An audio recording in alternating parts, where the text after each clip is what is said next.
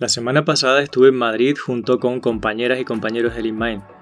Estuvimos impartiendo nuestro curso en abierto de código sostenible y después asistimos a la CommitConf, este evento o congreso de comunidad que se celebra en la Universidad CEU San Pablo. Ha sido fantástico volverme a reencontrar con tantas amistades del sector y conocer a nuevas personas fascinantes con las que he podido compartir un ratito. Me ha sorprendido y me ha llegado al corazón todas esas personas que en algún momento me han dicho que el podcast les gustaba o que venían con el libro impreso de código sostenible para que se lo firmase, que asistían al curso con ilusión, que me decían que llevaban mucho tiempo siguiendo los materiales que publicamos, algunas personas que estaban apuntadas al curso online.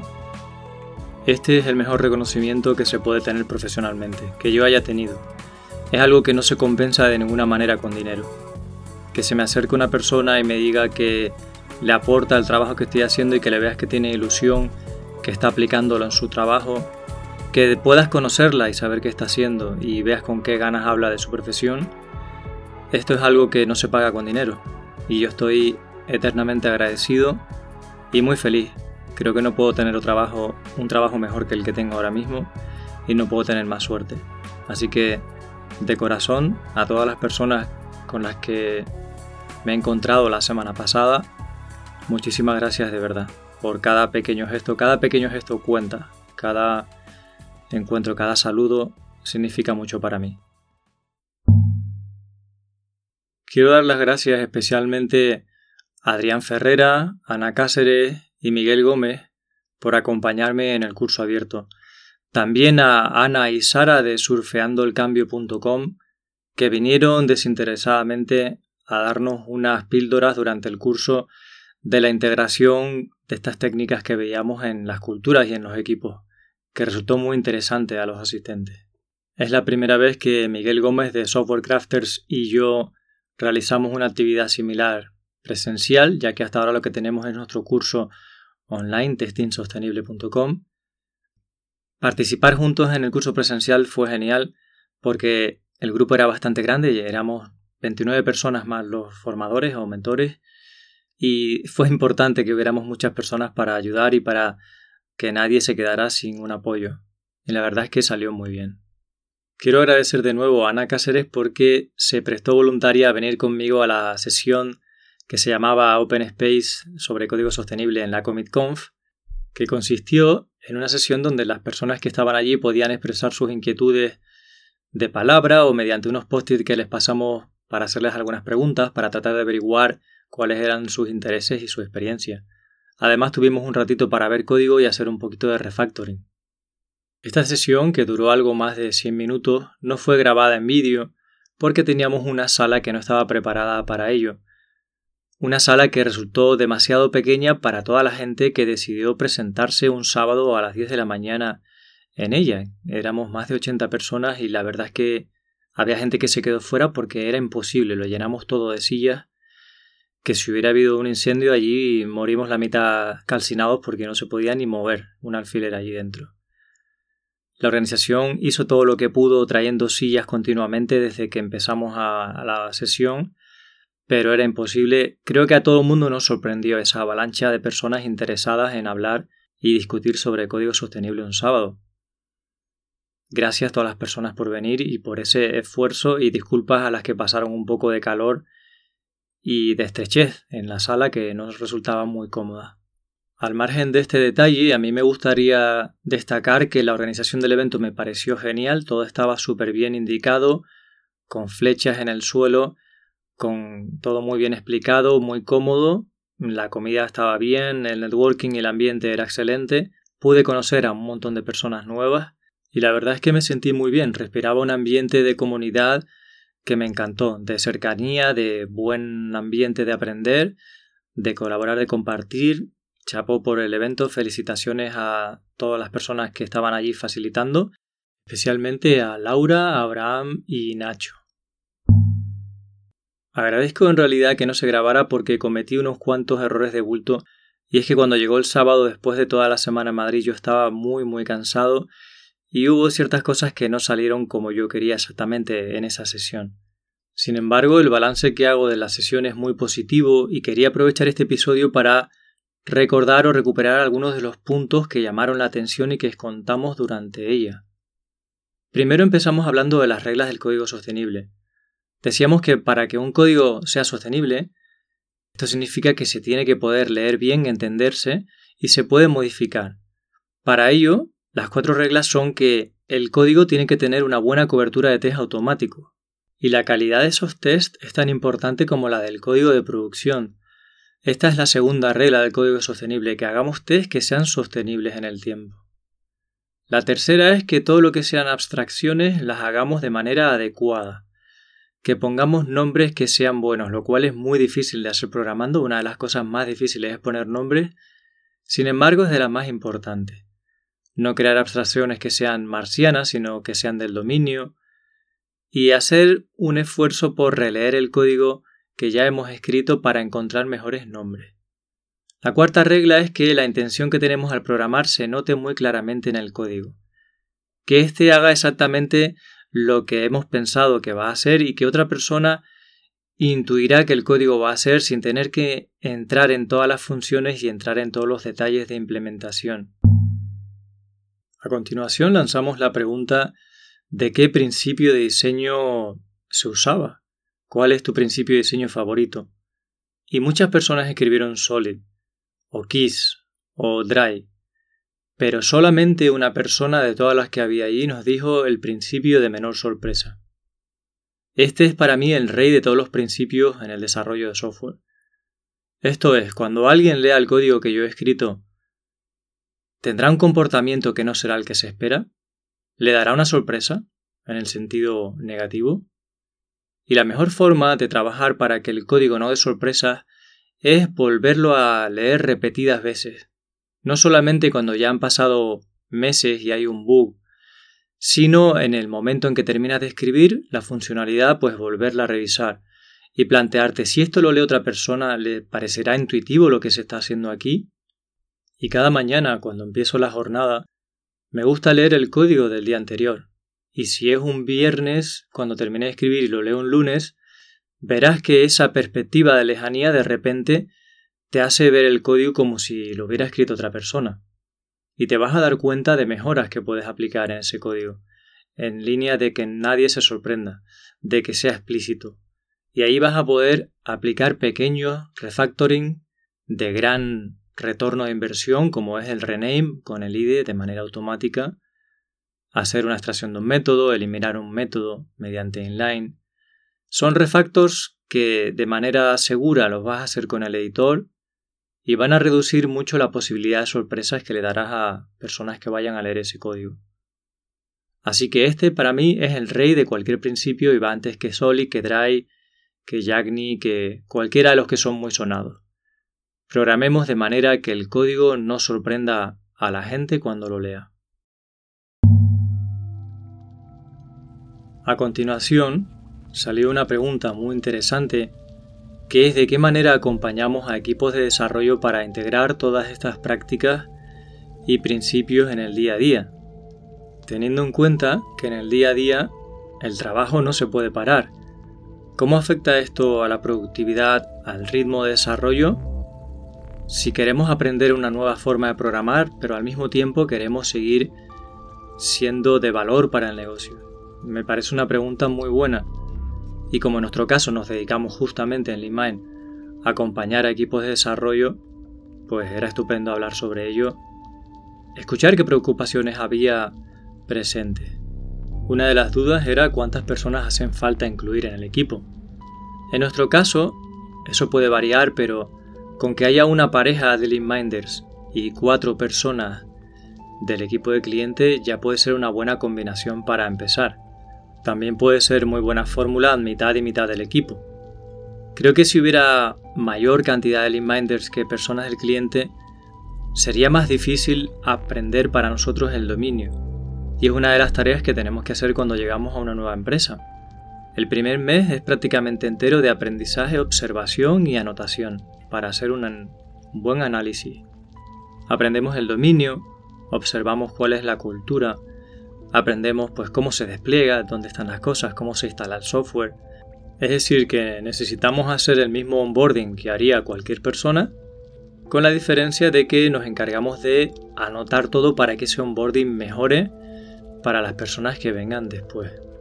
Es fundamental que establezcamos una relación de confianza y de compañerismo para que el cambio cultural se pueda llevar a cabo. Y para eso lo primero es que las personas que están allí se sientan reconocidas. Al fin y al cabo, si están allí y si pueden pagarnos cuando nos llaman, es porque ese código que parece tan problemático realmente les ha llevado a ese sitio. Ese código junto con un buen hacer, una buena estrategia de venta, un buen producto, pero realmente ese legacy es el que está permitiendo que nos puedan llamar y nos puedan pagar. Y si han llegado allí, lo han desarrollado esas personas y para nosotros tienen de partida el respeto y la admiración por haber conseguido levantar un producto que está funcionando. Y eso es lo primero que intentamos que vean, que se sientan reconocidas estas personas, porque a partir de ahí podemos hacer equipo y tratar de ayudarles. Lo que no vamos a hacer en ningún caso es llegar diciendo de primera a la primera de cambio que lo han hecho mal, resaltando todo lo que está mal sin darnos cuenta de por qué han hecho cada cosa. Normalmente la gente hace las cosas con lo que tiene de la mejor manera que puede porque las circunstancias son así, ni más ni menos. Por tanto, el ritmo se ve afectado tanto como si entrase cualquier persona nueva al equipo. Durante el primer mes es mucho de conocernos, de acompañar, de empezar a aprender pero no hay una transformación. Decíamos que en mi experiencia en otros equipos, en menos de seis meses no se ven transformaciones. Y lo típico es que haya algo entre seis meses y dos años de acompañamiento según el tamaño del equipo y la dimensión del proyecto para que ocurra una buena transformación. Que se realiza mediante el código, pero que ahí no, es donde queda todo el valor.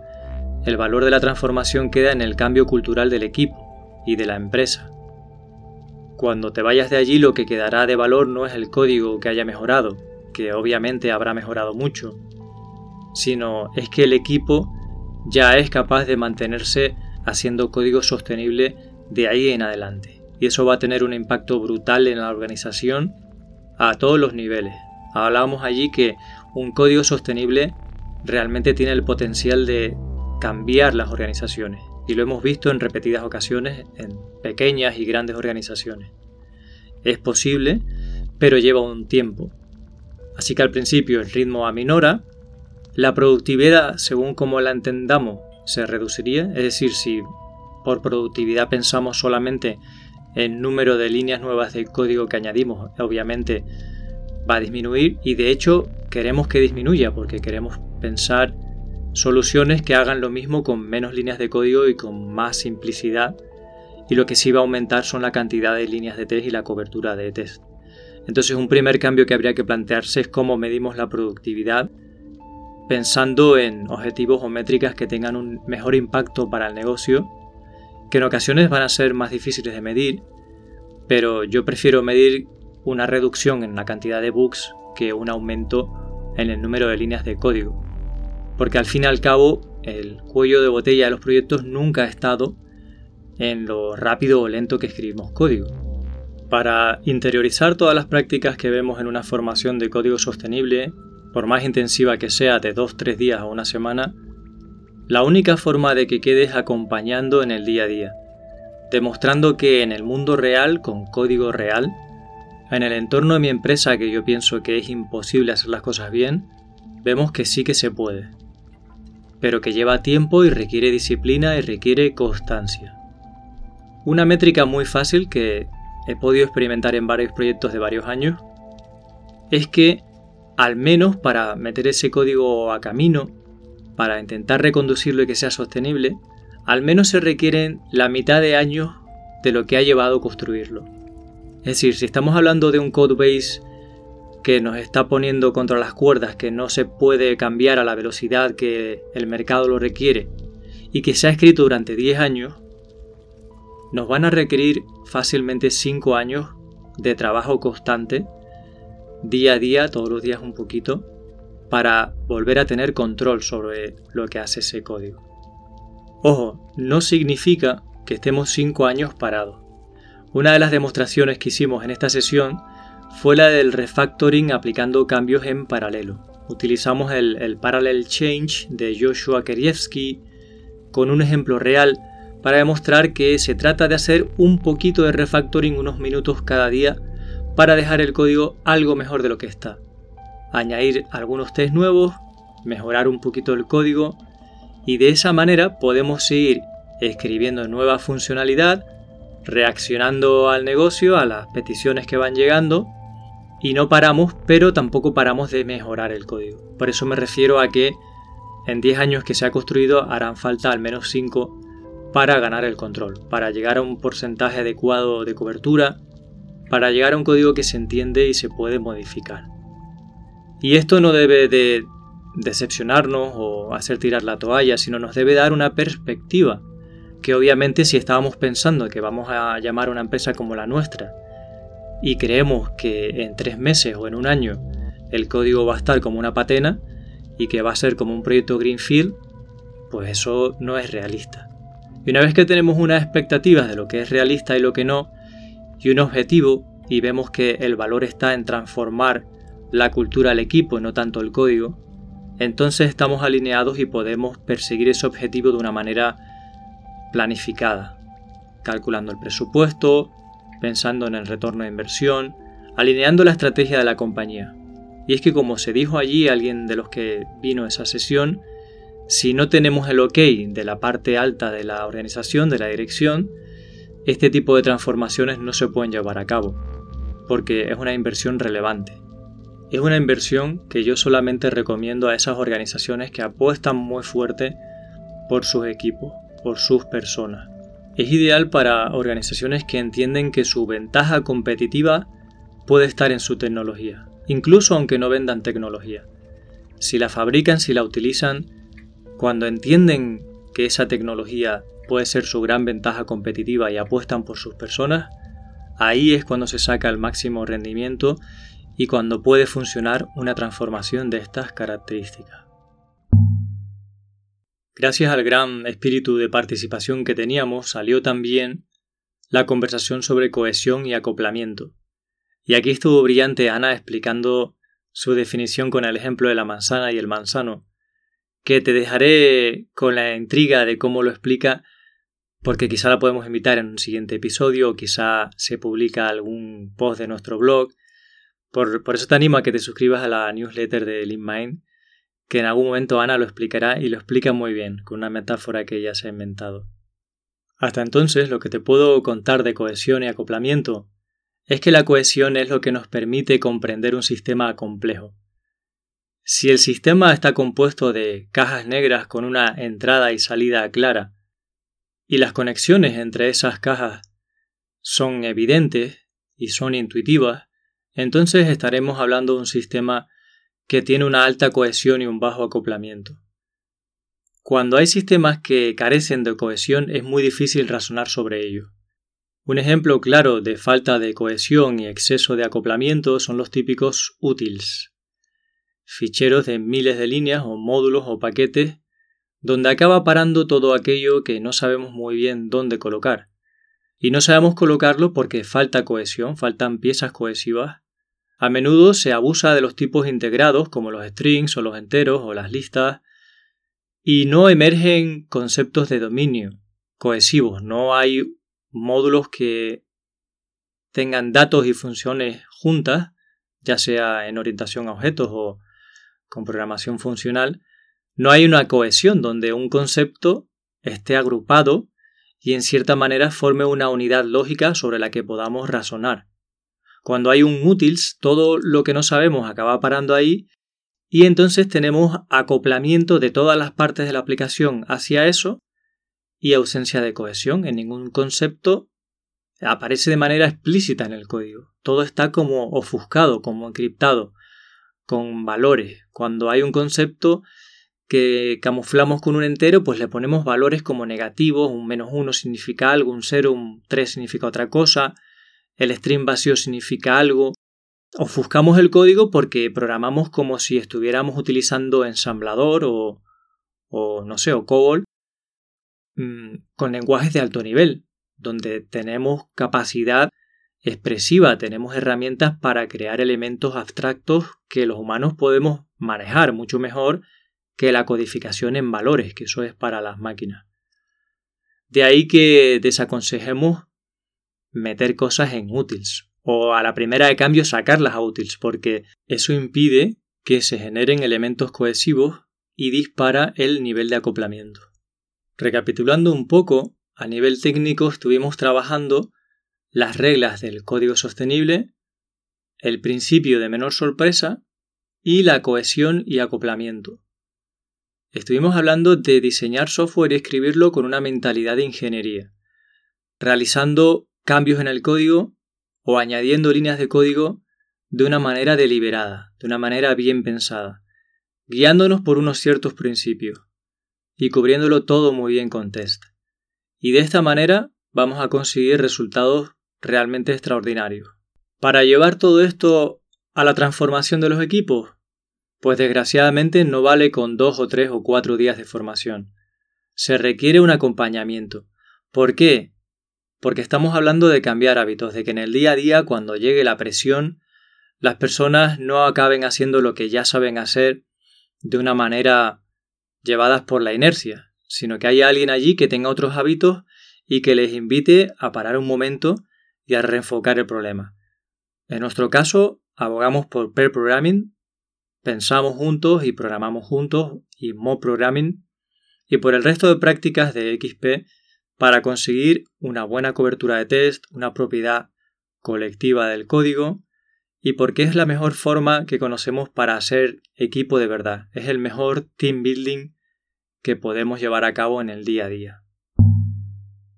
Y así, volando, antes de que nos diésemos cuenta, se había terminado nuestro tiempo y nos fuimos al café. Quiero dar las gracias nuevamente a todos los amigos que yo vi en esa sesión que hacía años que no veía a algunas personas, el esfuerzo de venir, la participación que tuvimos. Dar las gracias a mis compis de InMind que estuvieron por allí apoyándonos y grabándolo todo en fotos y en vídeos. A Irán y Ari han hecho un vídeo fabuloso que han puesto ya en redes sociales de resumen. Gracias también a mis amigos de Autentia, que al menos estaba por ahí Jair, José Manuel, Miguel Ángel y creo que había alguien más. También siempre es un gusto compartir una sesión de estas con ellos. En definitiva, gracias a todas las personas que han hecho que esto sea posible. Si te gustó la sesión o te ha gustado este episodio, te invito a que te suscribas a las newsletters que encontrarás en las notas del episodio, los canales de Telegram y que hagas valoración positiva en tu plataforma de podcast favorita. Si quieres que ampliemos información de alguno de estos temas en algún próximo episodio, por favor envíanos un email y estaremos encantados de que se ponga un audio, se responda una pregunta o incluso que tengamos una entrevista, una conversación. Si te apetece participar en este podcast, es abierto a la comunidad, es tu podcast cuando tú quieras, eres bienvenida o bienvenido. Hasta el próximo episodio, cuídate mucho.